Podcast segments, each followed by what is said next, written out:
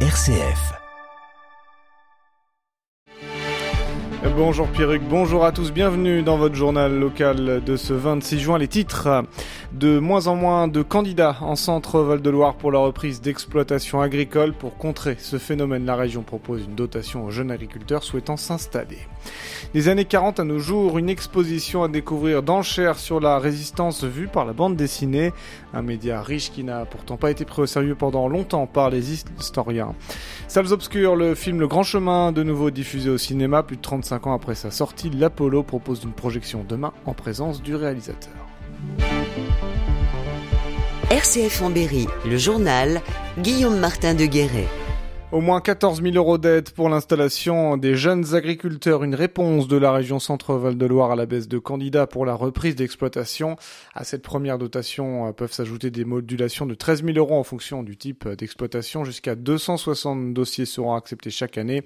Et comme l'explique Emmanuel Girard, vice-présidente de la région en charge de l'agriculture, la priorité est donnée à l'élevage. On a vraiment constaté une décapitalisation du cheptel. Euh, ce sont des métiers où euh, la pénibilité est reconnue et que suite à la crise Covid, crise des énergies, c'était les premières euh, productions qui euh, avaient tendance à disparaître. Sur notre territoire, on a une perte aujourd'hui qui a été euh, chiffrée à moins 7% d'éleveurs. Et si on veut répondre à un besoin sur la souveraineté alimentaire, que ce soit pour notre industrie laitière ou euh, industrie agroalimentaire, il faut garder euh, du coup ces, ces, éleveurs. Il faut aussi garder ces éleveurs parce qu'on a aussi tout un, un, écosystème, que ce soit les vétérinaires, euh, du coup les marchands d'aliments et autres. Donc tout ça nécessite un vrai soutien à l'élevage. Des propos recueillis par Gabriel Laprade. Pour le moment, 109 dossiers ont déjà été déposés. La pérennité et la robustesse des projets sont des critères essentiels pour la région. L'association Bassine Non Merci Berry veut se déployer dans l'Indre, le collectif qui s'oppose aux retenues d'eau réalisées pour l'instant surtout des actions dans le Cher. Ils ont notamment découvert qu'une bassine existait à Saint-Austrie dans l'Indre. Elle ne fait que 2 hectares et est financée par le privé, rien de comparable aux méga bassines qui créent la polémique dans les Deux-Sèvres. Mais le collectif veut jouer le rôle de vigie pour la ressource en eau dans nos deux départements. La ressource en eau, justement, malgré les fortes pluies et les orages de la semaine dernière, la sécheresse s'aggrave dans l'Indre, un sol sec et des précipitations importantes Résultat, l'eau a ruisselé ou a été absorbée par la végétation. Pas de quoi remplir donc les nappes phréatiques. La préfecture a donc décidé de placer le bassin de la Creuse en alerte samedi. Celui de l'Angelin-Amont et de la Ringoire passent eux en niveau de crise avec de nouvelles restrictions d'eau. Début dans le maquis, une exposition à découvrir aux archives départementales du Cher qui retrace l'image de la résistance française à travers la bande dessinée de l'occupation à nos jours. Alexia Janet. L'exposition propose de nombreuses pièces à découvrir, des dessins dans les journaux des années 40 jusqu'aux ouvrages récents. Pendant l'occupation, la BD a été une arme de propagande pour les Allemands grâce à la puissance évocatrice du dessin. Xavier Hommage est commissaire de l'exposition. On s'adresse à tous, d'autant plus que dans les journaux légaux, certaines bandes dessinées sont sans texte. Un enfant peut tout à fait lire, une personne illettrée également peut comprendre certains messages. Aussi un outil de résistance quand la propagande publie les aventures de Célestin Tournevis pour inciter les Français à partir travailler outre-Rhin. La résistance répond immédiatement via le journal combat en détournant cette histoire. Les cases parlent d'elles-mêmes. On a euh, Célestin Tournevis qui part en Allemagne et le train est bombardé. À la fin, euh, Célestin qui est euh, même exécuté par une sentinelle allemande. Et parmi les œuvres marquantes, La bête est morte de Calvo, un album qui paraît alors que la guerre n'est pas terminée.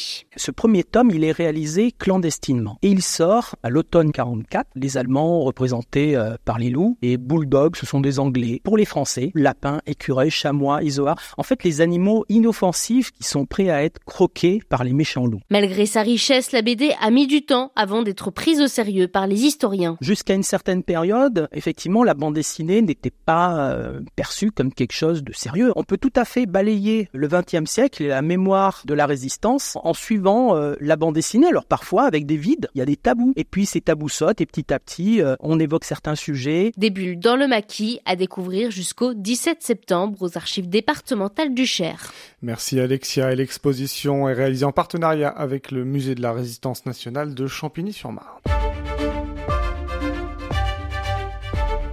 C'est parti pour les travaux de la ligne SNCF Bourges-Montluçon à partir d'aujourd'hui. Un chantier en plusieurs étapes qui va durer jusqu'au 31 août 2024 au moins. En cause, la ligne à cheval entre le Cher et l'Allier est dégradée et nécessite d'appliquer des limitations de vitesse pour les trains sur certaines zones. Dans le Cher, c'est près de 20 km de voies qui seront réhabilités dans la zone de Saint-Amand-Saint-Florent et Châteauneuf-sur-Cher notamment. La circulation des trains sera interrompue par période. Des quarts de substitution seront mis en place. Se pencher sur le quartier de la gare, c'est le souhait de la de Vierzon, Corinne Olivier, qui dresse le bilan de la municipalité à mi-mandat dans les colonnes du Berry républicain ce matin. Corinne Olivier, qui a été élue maire, on le rappelle, en juillet dernier après la victoire de Nicolas Sansio au législatif, qui a dû euh, quitter euh, son mandat de maire. Elle souhaite engager des travaux dans ce quartier dans le cadre de l'opération Cœur de Ville 2 avec l'installation du campus numérique. La mairie souhaite notamment des logements étudiants et végétaliser l'esplanade très minérale.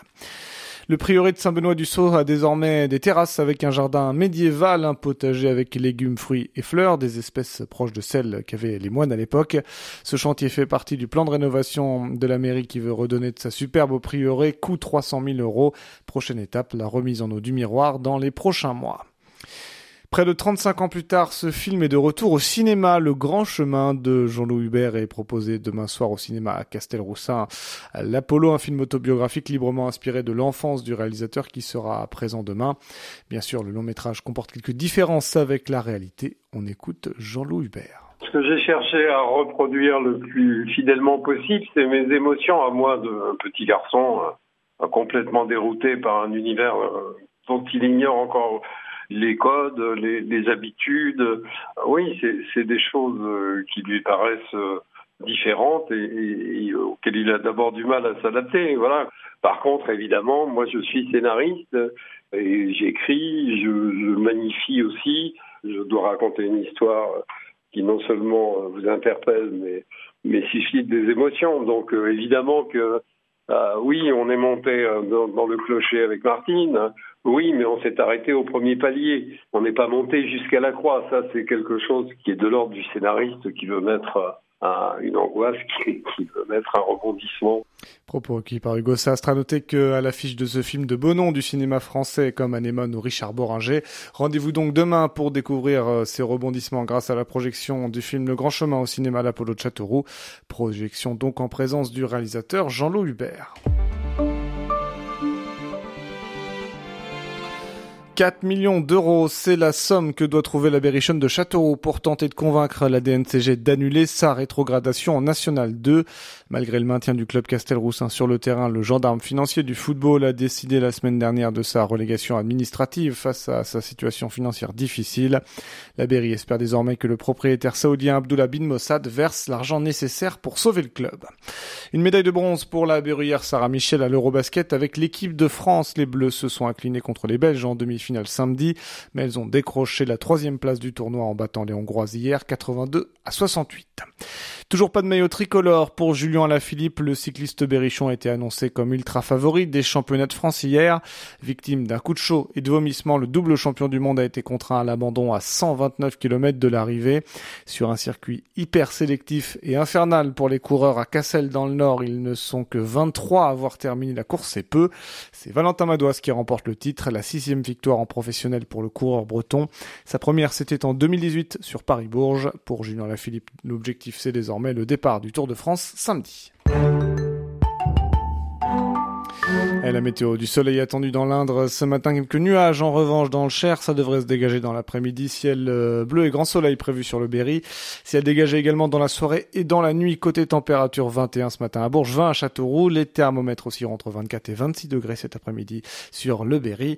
Les thermomètres redescendront en dessous des 20 degrés dans la nuit.